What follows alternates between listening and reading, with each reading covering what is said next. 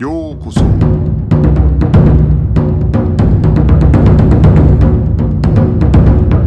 Eu sou o Gustavo e você está ouvindo o Budocast.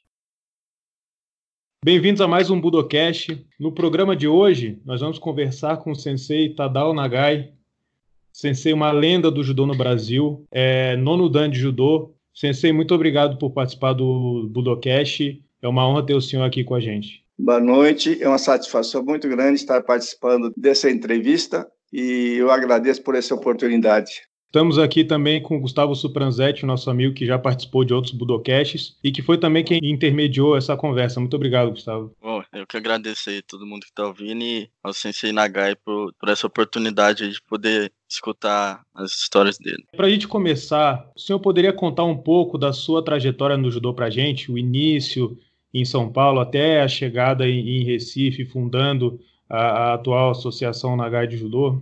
Certo. Pronto. Eu comecei judô com 9 para 10 anos. Até então, eu vivia na roça, trabalhava com meus pais.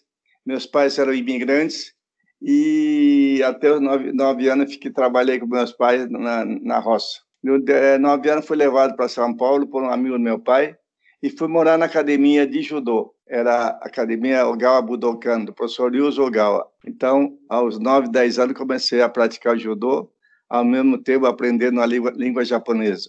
E lá no Gawa, é, minha história é muito é longa. Para eu considero, por exemplo, a família Ogawa como se fosse minha família. Meu professor Deus Ogawa eu considero como segundo pai. Então, vivi lá 13 anos e aprendi o, o verdadeiro caminho do judô. Quando eu cheguei lá, a gente, é, nós, nós éramos internos, nós éramos em 13 e nós é que fazíamos a limpeza da sala, banheiro, lavar banheiro, limpar o tatame, tudo a, a gente fazia. O professor Gala fiscalizava tudo isso. Lavar kimono, lavar roupa também a gente fazia. E assim vivia na, dentro da Academia Budokan durante 13 anos. E fiz a, o curso de contabilidade, fiz concurso para funcionar para o federal. Enfim, é, fui auxiliar do professor Gal no, no, judô em 1961, eu fundei a minha academia em São Paulo, juntamente com meu amigo Anocione. Até, até então, como competidor, eu fui campeão paulista duas vezes, três vezes como campeão brasileiro, uma vez como técnico da seleção paulista. E várias competições, campeão do Paraná, campeão da colônia japonesa, conquistei todos esses títulos.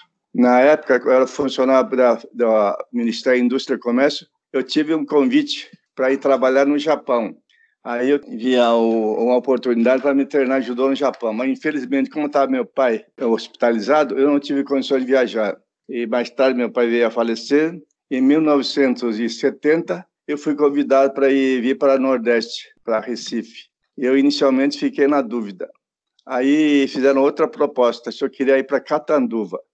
Catanduva é, é uma, já tinha, eu tinha pessoal conhecido aqui em Pernambuco, para mim era novidade. Então, naquela época, todo mundo falava pau de arara. Pau de arara, eu pensei, puxa, deve ser bem diferente.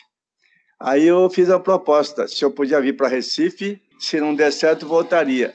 Aí a contraproposta foi assim, na você vai, mas é, por conta do governo. A volta você vem por sua conta, a despesa é sua. Se você aceitar isso, pode fazer. E eu aceitei. E vim para Recife, gostei, e três meses depois eu trouxe, eu vim com a família. Então já estou 50 anos aqui. Sou mais pernambucano que paulista. A história como competidor eu fiz em São Paulo. Inclusive, eu sou um dos fundadores da Federação Paulista. Na época, quando fundamos a Federação Paulista, é, a Federação era a Federação Paulista de Pugilismo. E transformamos o judô, a Federação de Pugilismo, para a Federação Paulista de Judô. Na época, o presidente, o primeiro presidente foi o Lúcio Franca. Eu fui vice-presidente dele e durante uh, primeiro, segundo, acho que foi três mandatos, Lúcio foi reeleito, três mandatos. Três, eu não estou bem certo se ter, no terceiro ou no quarto mandato teve um caso interessante. Eu não sei se vocês lembram do nome do, do Katsuhiro Naito e Sérgio Abib Bai, foram dirigentes da Federação Paulista. Aí eles me fizeram um convite para me ser é, é, vice-presidente da chapa deles. Aí eu falei, Naito, eu já sou vice-presidente, eu sou candidato na chapa do professor Lúcio. Não, mas você pode candidatar nas duas chapas.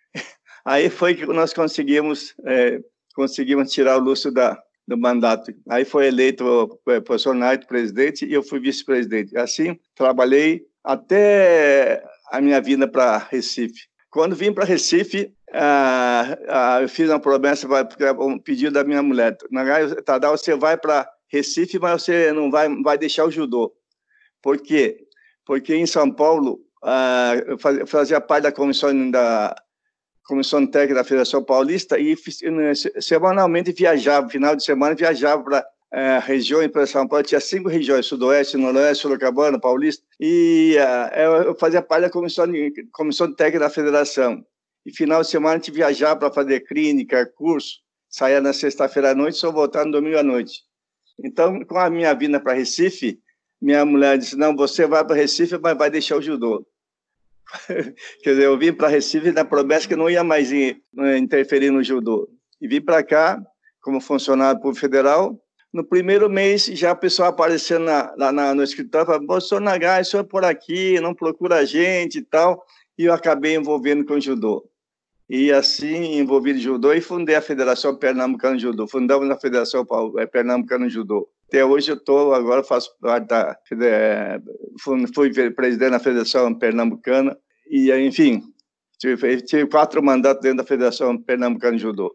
Sensei, é, a minha per primeira pergunta, então, seria é, com relação a esse seu início no, no judô com o Sensei Ogawa. O Sensei uhum. Ogawa, ele era conhecido por ser é, bastante sério no treinamento, né? Faz a disciplina, principalmente, não dispensava nada. E, além disso, o Sensei Ogawa, além do judô, ele também conhecia um estilo de jiu-jitsu japonês, né? O Kashima Shinryu. Como é que funcionava Isso. esse treinamento? Assim, é, ele ensinava judô, ele ensinava o jiu-jitsu, ele ensinava ao mesmo tempo? Não. Veja só, a Ogawa era a Academia Ogawa de Jiu-Jitsu e Judô. Nós treinávamos, inicialmente a aula começava às 7 horas, das 7 às 8 era Jiu-Jitsu, das 8 às 9 e meia era Judô. O que é esse Jiu-Jitsu? É de Jiu-Jitsu tradicional. Eu, eu, na verdade, eu não cheguei a completar todas as, as séries das técnicas de Jiu-Jitsu, mas eu avancei muito. Hoje, eu acredito que eu não, acho que eu não tenho mais quase que ninguém que tem, conhece esse jiu-jitsu tradicional, porque aqueles que treinavam comigo, não éramos um grupo de mais de 40 alunos que faziam esse curso de jiu-jitsu. E hoje, realmente, eu acho que não, se resta uma meia dúzia é muito. Então, conhecimento realmente do jiu-jitsu, do Gal, que é, Kashima Shinryu, estilo do do pastor Gawa, hoje dificilmente você encontra uma pessoa que eh, tem noção do jiu-jitsu, é muito difícil. Inclusive, Sensei, existe um jornal de 1957 de uma, de uma competição das faixas pretas da Budokan, em que o senhor fez uma, uma demonstração desse jiu-jitsu tradicional, né? Então era o senhor e, se não me engano, o Toranosuke Ono. Né? É, Toranosuke Ono, era a minha dupla, era, era uma dupla. Realmente, eu fiz várias demonstrações de jiu-jitsu, inclusive quando eu vim aqui para Recife, ainda eu fiz uma demonstração aqui no, no campeonato é, pernambucano, eu fiz demonstração. Então, na verdade, às vezes a pessoa pensou, o senhor não podia dar, fazer um curso, transmitir esse conhecimento que o senhor, tem, mas na verdade eu não sei mais nenhum décimo, já faz, faz quantos, quantos, mais de 70 anos que eu estou parado nesse do jiu-jitsu. Quando eu comecei com 9, 9, 9, 10 anos, até 15 anos, mais ou menos 15, 20 anos eu fiz, mas depois disso eu deixei. Então, é tanto tempo que, se eu for hoje, acho que nem um décimo eu não sei mais. Então, a pessoa, às vezes, a pessoa, ah, se eu podia dar um curso de jiu-jitsu tradicional. Eu, inclusive, dei uma iniciação aqui há, há uns cinco anos atrás mas não teve, não teve, continuidade não. E nessa época a academia Budokan era bastante grande, né? Ela tinha seus próprios suas próprias competições de tantas, é, tantas pessoas que treinavam é, diretamente com o CC Ogawa ou em filiais, né? Eu acho que isso é uma coisa que talvez hoje as pessoas não conheçam, que naquela época, além das competições do Campeonato Paulista, brasileiro, ainda existiam as competições é, internas da própria Academia Ogawa, que atraía muitas pessoas, e inclusive era muitas das competições eram no ginásio do Pacaembu, né? É, as competições da Budokan, o Gawa, na maioria das competições era na, no Pacaembu. Eu, quando comecei, o professor Gawa tinha mais ou menos três ou quatro filiais. Isso foi crescer, crescer, que a, Copa Budokan, eu acho que nenhum campeonato paulista batia no campeonato da Budokan, pela quantidade pela qualidade da, do, do, torneio, da competição é, a Copa Budokan de Judô. E outra história que eu vou tentar explicar para vocês com relação à vida do professor Ogawa. O professor Ogawa veio para o Brasil e foi morar em Registro, interior de São Paulo. Aí, como eu tinha conhecimento de judô, foi convidado para vir para São Paulo. Ele aceitou e veio morar em São Paulo. E lá em São Paulo eh, existia a associação Jukendo, que era judô e kendo. E Jukendo existia em todo o interior paulista, toda quase que toda a cidade do interior onde tinha japonês tinha esse, eh, a academia de judô e kendo. E o professor Lugar fazia parte dessa comissão. E essa comissão viajava, visitava as regiões, a, a cidade, eh, fazia visita, fazia demonstração, fazia, enfim, é, procurar melhorar o nível de judô. Né? Numa dessas reuniões, o professor Gala participou de uma dessas reuniões e quando voltou, ele pediu o afastamento da, dessa comissão. E ele conta que quando ele foi para o interior e não viu nenhuma disciplina, verdadeira disciplina do judô, ele não viu, só era pessoal na, na, no dojo de chapéu, fumando. Aquilo lá ele ficou muito sentido e pediu demissão da, da comissão de Jukendo. Ele falou assim: Bom, agora eu vou fundar minha academia e eu não quero que ninguém dos do meus alunos participe do treino em outra academia e nem quero aluno de fora treinando na academia, na minha academia. Isso durante cinco anos. Nesses cinco anos, eu fiz parte desses cinco anos e cinco anos depois foi quando o Japão mandou a equipe de professores graduados. Aí o professor Garcia, agora sim, agora vocês vão participar e mostrar o que é verdadeiro judô. Foi quando, pela primeira vez, depois de cinco anos, o professor Gabo botou a equipe para competir. E aí teve o primeiro campeonato pan-americano. Não estou bem certo se o pan-americano foi primeiro ou segundo. Aí teve a seletiva tudo mais. Cinco do Brasil, quatro era da Budokan. A seleção brasileira, cinco, quatro era da Budokan. Aí, professor Gádio, aí tá aí o resultado que eu queria. Judô com disciplina e técnica. E assim o Budokan cresceu e hoje tem muitos professores por aí espalhados pelo Brasil. Muito bacana, Sensei, essa história que a gente vê é, como que... É, poucos conhecem, sabem essa história do professor Ogawa. O porquê que ele afastou, porque o professor ele ficou isolado por cinco anos, por quê? Ninguém sabia por quê, né? Poucos a pessoa convidava o professor Ogawa, ah, tem competição em tal lugar, não era oficial. Não, não, não vou não, não vou levar, não, não vou não. E ele, ele, ele mantendo isso aí durante cinco anos. Depois, quando voltou, voltou para valer. E, e sensei, assim, é, o meu avô, ele foi ele foi aluno do Sensei Fukai em São Paulo. Sim, e, é. Ele contava é. que, às vezes, é, o pessoal da academia dele ia treinar com os irmãos Zono, os, o pessoal da academia do Zono ia para a academia do Fukai ter um treino. E como que era essa, se existia, né, uma rivalidade entre o judô Budokan e o judô Kodokan em São Paulo? É, veja só, é, o Fukai, eu não, não, o Fukai, eu acho que já veio para o primeiro ano, já foi antes de, foi, acho que junto com o Galo, antes que o Galo. Porque o ONU, na verdade, o pessoal que vinha do Japão antigamente fazia demonstração em público, desafiando e ganhando dinheiro, né? Isso aí o professor Progá comentava muito. Ele condenava isso aí. O pessoal desafiava para eh, ganhar dinheiro. E o professor Ono era um deles. Agora, o professor Fukai já foi bem depois. Então, quando, porque o Gawa era Budokan. E o Fukai não admitia é que o cara, o cara ficou dizendo, puxa, mas o, o Budokan, Budokan não aceita como Kodokan. Não, não é que não aceita, né? não era que o professor lugar não estava aceitando, era o sistema de ensinamento que eu não concordava. E o Fucaia ficou até meio assim, não tinha assim, muita aproximação com o professor Gawa, o Gawa, o Uno. E eu, eu, eu conheço muito bem o Fucaia, é, cheguei a treinar, eu tenho pessoas. Na, eu, a última vez que eu estive com ele foi quando ele estava na Liberdade, uma academia na Liberdade. Não sei se o avô era dessa época ou se foi lá em Pinheiros. Ele, dava... ele pegou, meu avô pegou a época do Clube Jaguaribe, sim, sim. Ah, Jaguari? Ah, então já foi antes do Pinheiros, né? De Pinheiros e Liberdade. De Liberdade ele foi embora para o Japão e lá morreu, faleceu. Isso, isso. É, conhecia e, muito bem o Fucaia. E, e essa em São Paulo nessa época tinha uma certa rivalidade entre o judô Budokan e o judô Kodokan? Eu não digo bem rivalidade, um não, não, não, havia aquela rivalidade propriamente dito, mas não se não se entendiam. o, o Galo, a pessoa, Budokan, Budokan, e então o pessoal dizia, não, o Galo, é, porque de início o professor considerava judô não como um esporte, não, não deixava é, participar como um esporte, como, como um esporte, era como uma, uma, uma edu, educativa. Então, é, não admitia assim, pensar só em vencer. Né? Então, isso aí justamente o pensamento do outro pessoal não era assim. Então, não, o pensamento não, não coincidia. Enfim, no, na verdade, rivalidade mesmo assim, mas não, não havia rivalidade, mas não se, não se encontrava. Não, quer dizer, rivalidade assim de confronto, de, fazer de comparação, na verdade não existia. Só que um não, um não aceitava um sistema, outro não. Eu lembro muito bem, de, eu, eu, eu vivi nessa época, que na época, de, depois o Juquendô, depois que o professor voltou, aí voltou o Juquendô também. E eu participei várias vezes de campeonato de Juquendô. Nesse Juquendô, o pessoal do, de Suzano, Mogi das Cruzes participava, de todo o interior paulista participava do Juquendô. Mas Fucaia, esse Fucaia, Fucaia, na verdade, eu nunca vi a academia do Fucaia participar do Juquendô.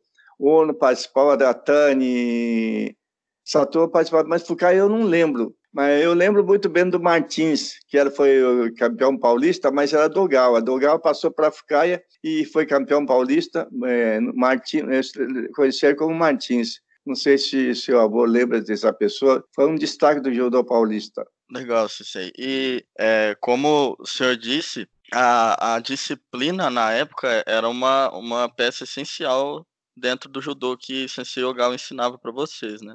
Para é. mim, eu, eu acho, para mim, eu acho que o professor Galo não tinha outro igual ao professor Galo com relação à disciplina. Eu sei que o professor Galo é muito enérgico da parte de disciplina, ele não dispensava, é muito rígido na parte de disciplina. Fruto dessa disciplina até rendeu ao senhor um elogio, né, por parte do, do Sensei Kotani. Você está sabendo disso, dessa parte, né? Quando teve esse cinquentenário da imigração japonesa, uh, teve uma Copa Internacional que era Brasil, Japão e Argentina. Nessa Copa, eu participei representando o Brasil. E muitas lutas eu tive que com os argentinos. Argentino de 80, 90, eu tinha 61, 62 quilos. E joguei vários desses argentinos. E, inclusive, na equipe tinha uma pessoa por nome de. Eu era terceiro dan e ele também era terceiro. Nome dele, não esqueço o nome de Pérez. Aí eu dei com tanta violência que ele ficou, ficou estirado no chão. Aí, no dia seguinte, eu, eu vi o olho tudo roxo. Aí, Pérez disse para Nagai, eu falei, Pérez, como foi isso? Como, lembra como foi isso aí? Ele falou assim, Nagai, que foi seu joelho que pegou no meu rosto. Estava com o olho todo roxo. Então, nessa competição, Kotani, a pessoa chamava Kotani Hachidan, era o único oitavo dan naquela época. Aí ele me premiou, me, eu recebi um troféu dele como atleta de destaque mais técnico na competição. Poucos, poucos sabem desse, desses detalhes. E é muito interessante porque, para quem não sabe, é, Sensei Kotani foi muito importante para o judô né, mundial. É, representante Kodokan, ele foi muito importante.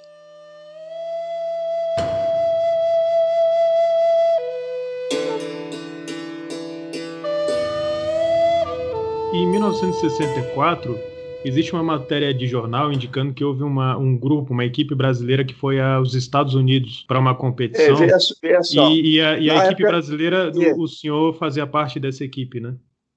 Ah, até 64, eu participava na categoria de graduação de, de Dan, campeão paulista de Shodan, de dança Dan. Era para graduação, não tinha peso, divisão de peso, não. Inclusive, eu fui campeão paulista de eh, lutar com pessoal de 90 quilos, 80 quilos. E em 64, eu já tinha deixado o judô, tinha 30 anos, falei, deixei judô.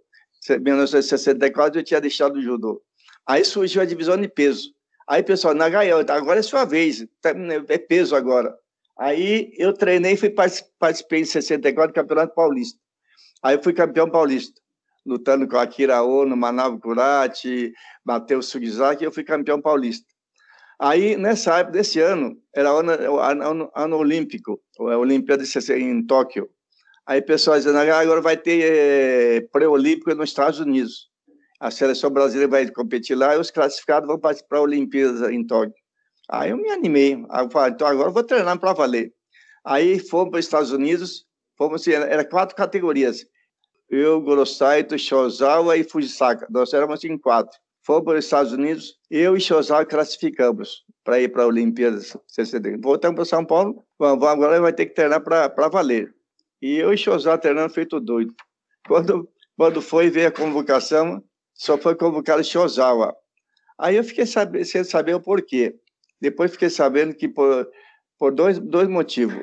Um, porque é, eu já tinha 30 anos, o já tinha 24, 25, estava pela idade. Outro é contenção de despesa. Como o judô estava indo pela primeira vez, o governo achou por bem mandar um só. E eu fui cortado nessa, nessa, nessa viagem para a Olimpíada, para Tóquio. Na verdade, o real, real motivo minha, do meu corte, eu não sei, mas me, pelo que me contaram, foi isso, a idade e contenção de despesa. É, e Sensei, é, numa matéria que fala sobre esse assunto, também fala que o senhor foi escolhido como presidente da Associação de Faixas Pretas da Budokan e exaltava muito ah, é. o senhor como uma, uma, pessoa muito conhecida na época, né, as suas, os seus êxitos em competições. Como é que era essa, essa história da, é, da Associação de Faixas Pretas da Budokan? Como é que ela funcionava? Budokan tinha uma associação, a Associação dos Faixas Pretas. Só era os faixas, fazia parte só as faixas pretas. E o Gal tinha muito, muitos faixa preta.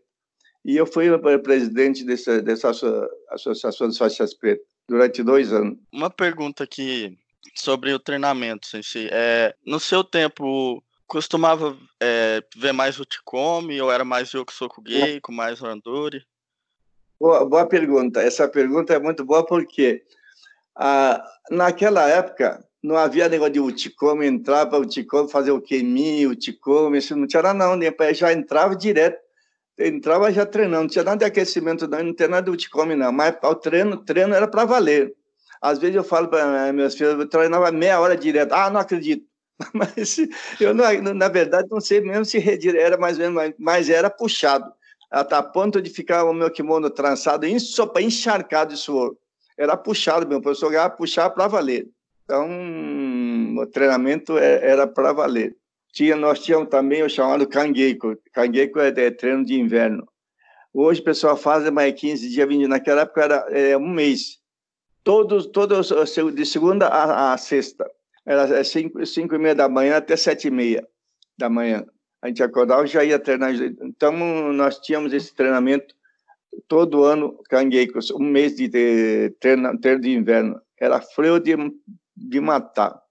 E não podia faltar, não. A pessoa tinha que controlar a chamada lá e, e olha, era muito rigoroso nesse treinamento. Na época, qual que era o seu Tokuyuaza? Ah, eu tive várias fases. Eu comecei primeiro com o Sr. Nagi, depois eu tive a fase é, Tai Otoshi, depois Sasai Tsurikomiyashi, e depois, no final, eu inclusive quando estive no quando eu lutei com os argentinos. E quando em 64 nos Estados Unidos, eu fiz nove lutas nos Estados Unidos. Eu, três eu joguei o ultimato em pão americano nos Estados Unidos. Nove países participaram.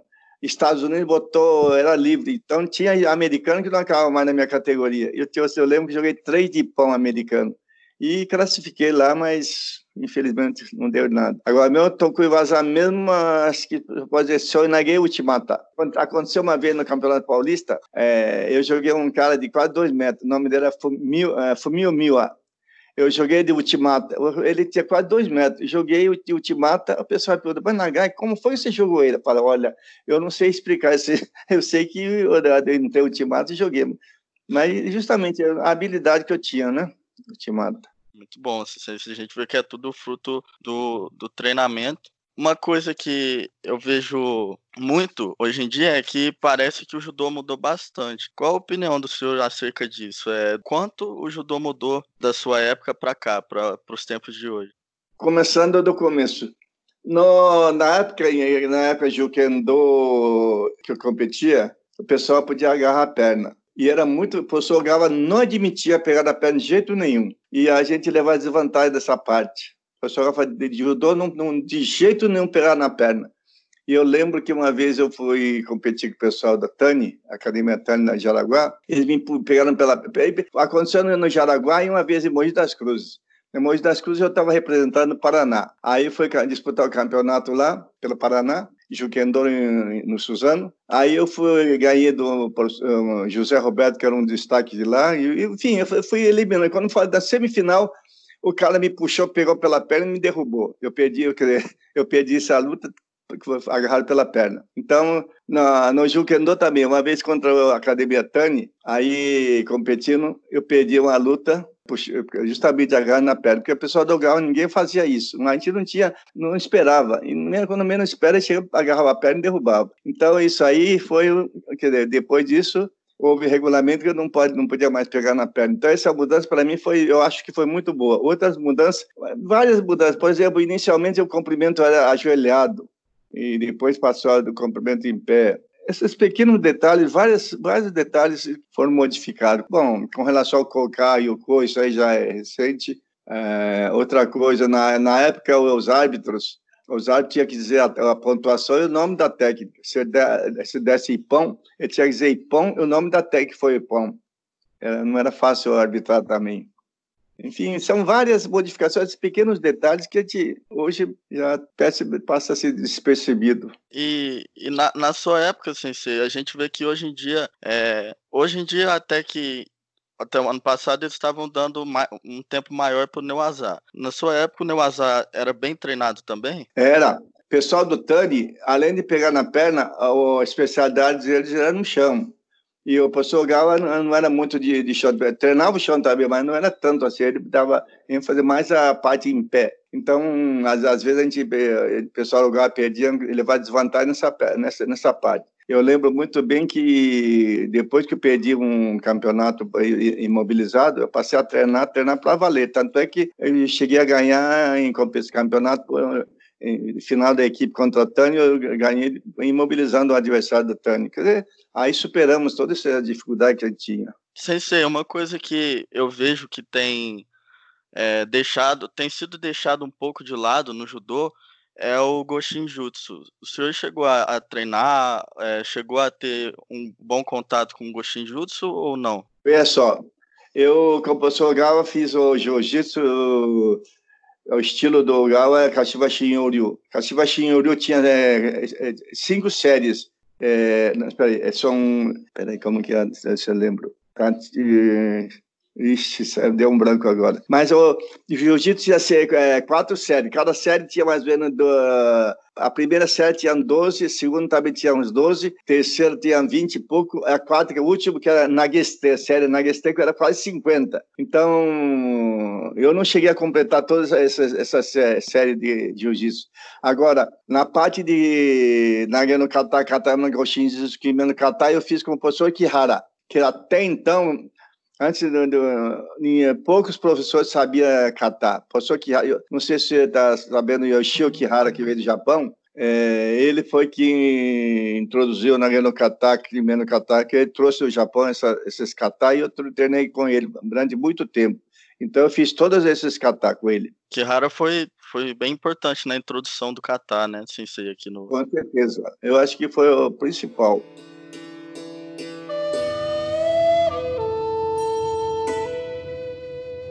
Sensei, e, e indo já mais para sua chegada ao Recife, como é que foi então essa formação do, da, da associação? E houveram muitas dificuldades nesse processo de então saindo de, enfim, de São Paulo, toda essa sua viagem até a fixação é, aí. E como é que foi esse, esse início, então, do, do, do, do seu desenvolvimento de judô, já chegando ao Recife? Eu vim para Recife não com o intuito de ensinar judô, treinar judô, e vim transferir como funcionário público federal. Aí, na promessa da minha mulher, que eu não ia mais se envolver com judô. Mas, infelizmente, foi o destino, é, acabei envolvendo. E quando cheguei aqui, o pessoal não sabia o que é Naga no Catar. O pessoal pegava faixa preta, assim, assim por questão de competiu, ganhou faixa preta. E assim, quando cheguei aqui, inclusive, eu, eu recebi vários desafios, porque eu era pequeno e o pessoal fala, ah, esse japonês eu derrubo. Teve, eu vou contar esse desafio primeiro, depois eu vou entrar na parte do. Uh, teve uma vez, veio um rapaz de São Paulo, da Academia ONU, eu já tava, fazia dois, três anos que estava aqui em Recife. Aí ele foi na minha academia, chegou lá, falou com minha esposa, que hora o treino de judô aqui? É à noite, depois das 18 horas tem uma criança, depois é adulto. Aí ele falou assim, eu venho mais tarde assistir o treino. Aí eu estava dando aula e chegou. Um rapaz de uns 25, 26 anos, rapazote, ele chegou, ô professor, tudo bom, tudo bom. Eu queria dar um treino aqui, pode? Pode, vai buscar aqui, manda, tem uma turma aqui adulto para treinar com você. Mas não, ele não esperou a hora do adulto. Quando estava dando aula para criança, ele chegou. Mas quando ele chegou, ele chegou, ele chegou trazendo umas 10 pessoas, amigo, parente, sei lá.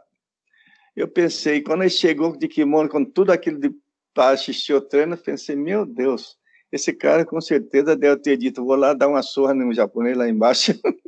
pensei assim. Aí eu falei assim, bom, eu estava dando aula para criança, ele falou, treina com aquele menino faixa laranja ali. Ele falou assim, não, eu quero treinar com o senhor. Falei, então espera aí, para aí. Mandei parar o treino falei, vamos lá. Acho que eu dei uns 10 senhores seguidos, mas seguido.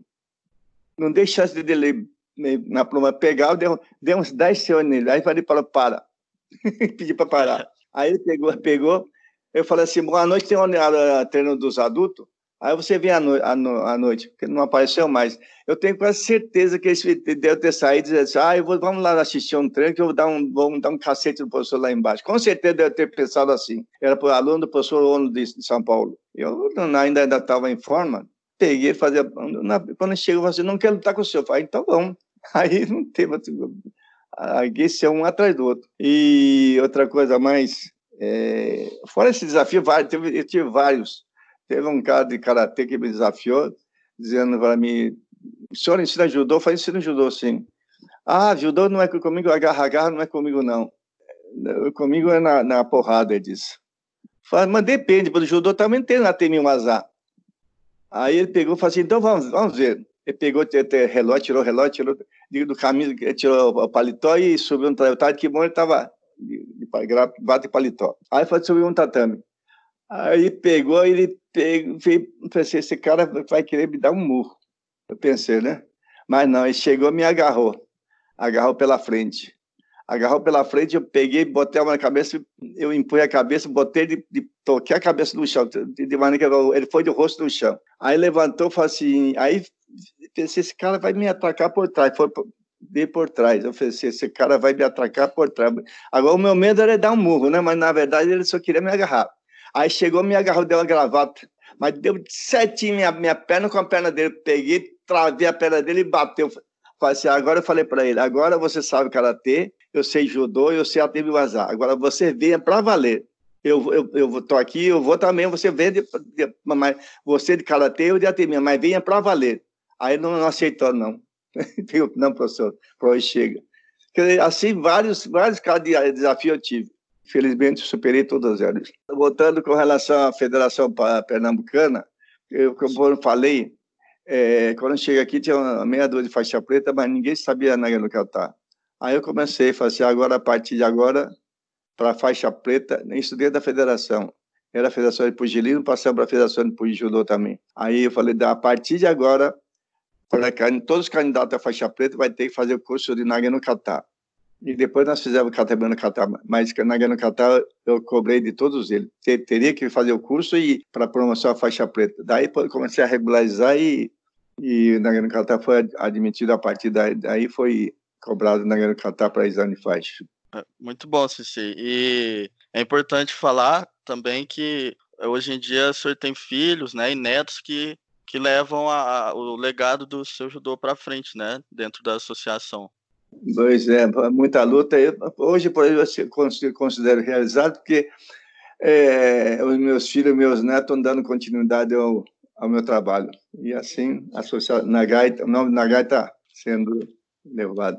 Então, Sensei, queria agradecer muito o senhor por ter aceitado participar do, é, do Budocast. Muito obrigado mesmo, foi uma honra ter o senhor aqui, principalmente para conhecer um pouco mais da, desses detalhes da sua história e dessa sua trajetória no judô. Muito obrigado. Obrigado, eu, eu é que agradeço por essa oportunidade de esclarecer alguns detalhes, alguns pontos que, que poucos conheciam, poucos sabiam. Acho que você vai ter a oportunidade de transmitir esses pequenos detalhes para o pessoal. Né? Eu agradeço e desejo um sucesso. Muito obrigado. É, eu vou aproveitar para agradecer também, Sensei, é, o tempo que o senhor dispôs para a gente, sobre é, as histórias que o senhor contou. Agradecer o Silvio também, que foi quem fez a, a gente chegar até o Sensei Tadão Nagai. Falar para o pessoal para prestar bastante atenção, porque Sensei Nagai é uma lenda viva do judô nacional e é de grande importância isso tudo que ele falou aqui hoje para a gente é, entender as nossas raízes dentro do judô brasileiro. Tá? Muito obrigado. Ficamos por aqui com mais um Budocast. Obrigado por ter nos escutado até aqui. Não se esqueça de nos seguir nas nossas redes sociais, no Instagram, no Facebook. Agora tem também Twitter. E você pode também mandar e-mail para budocast.gmail.com. Então ficamos por aqui e até a próxima.